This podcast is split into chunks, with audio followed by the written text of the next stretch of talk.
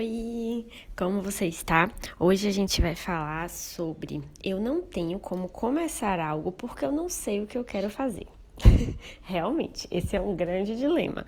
Você pode até estar tá com energia, né, super empolgada, você pode não ser uma pessoa tão perfeccionista, então você está ali preparada para evoluir, para dar os primeiros passos de um projeto, você só não sabe qual é esse projeto. É, eu vejo esse dilema como o ovo e a galinha. O que é que vai vir antes, né? Vai vir uma grande decisão super pensada e elaborada, ou vai vir antes a iniciativa dos primeiros passos de um projeto?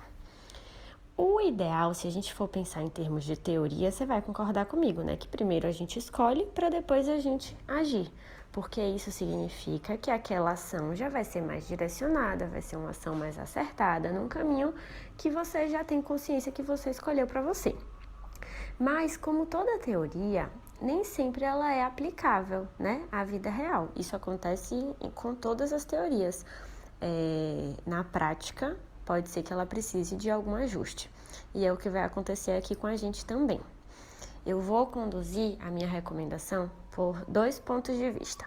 O primeiro ponto de vista é que sim, você precisa fazer as pazes com essa escolha, né? Precisa talvez tirar um peso da, da, assim, as pessoas acham que as escolhas são muito determinantes. Talvez você tenha essa impressão também. Então, meu Deus, a escolha, né? Então a gente vai precisar fazer as pazes com essa escolha para é, que você consiga evoluir nela e não fique paralisada para sempre. Nessa parte de como escolher, como fazer esse processo ser menos sofrido, eu vou deixar para o nosso aulão, porque quarta-feira, 20 e 30, tem aulão no YouTube e o tema vai ser exatamente esse: escolhas. Então você vai estar lá comigo e você vai conseguir desenvolver essa linha de raciocínio, tá bom? Sobre a dificuldade da escolha em si. Aí a outra ponta da recomendação que eu vou trazer hoje, que eu senti, é sobre, beleza, enquanto eu não escolho, ou enquanto a minha escolha não tá, né, entre aspas, super satisfatória, enquanto eu não sou aquela pessoa mais confiante do mundo com a minha escolha, o que é que eu faço? E aí eu vou te dizer, você não vai ficar parada. Essa chance não tem. Vou até dar um passo para trás e falar assim, olha, tem a chance de você ficar parada se, por exemplo, você se permitir tirar férias, tirar um tempo realmente off em relação aos seus projetos profissionais, se permitir viver outras experiências, relaxar. Talvez você saiu de uma experiência muito difícil de trabalho e aí, ao invés de emendar já nessa escolha, você quer se dar um tempo off. Eu valorizo isso e eu acho que, a depender da vida de cada um, pode ser uma ótima ideia.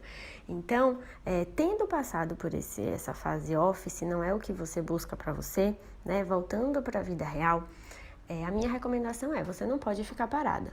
Você não pode ficar esperando o dia que a sua decisão vai estar 100% selada, carimbada, assim, ó, é essa, para você agir.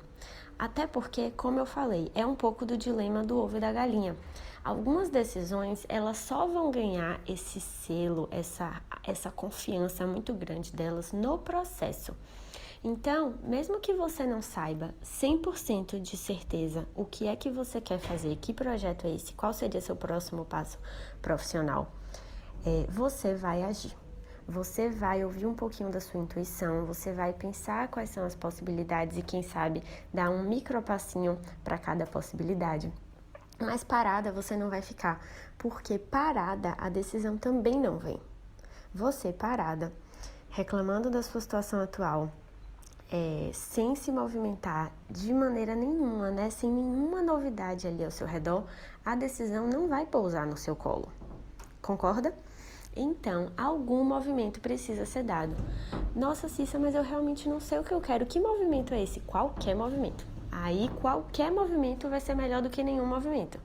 Um pequeno estudo, um networking novo, uma, um projetinho ali que você começa talvez como hobby, participar de algum grupo diferente, às vezes fazer uma leitura de uma coisa diferente já pode ser considerado o primeiro passo de um projeto que você não sabe se vai ser seu projeto ainda. Tudo bem, não tem problema. Não se cobre ter essa certeza, porque a certeza também vai vir com o movimento tá? Lembra aí, do ovo e da galinha. Beleza? Então, é, a gente vai se ver quarta, 20 e 30 para falar mais sobre esse processo da escolha. É, se alguém ainda não está inscrito, eu vou colocar o link aqui, tá bom?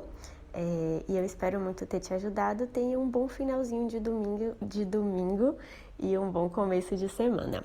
Beijos!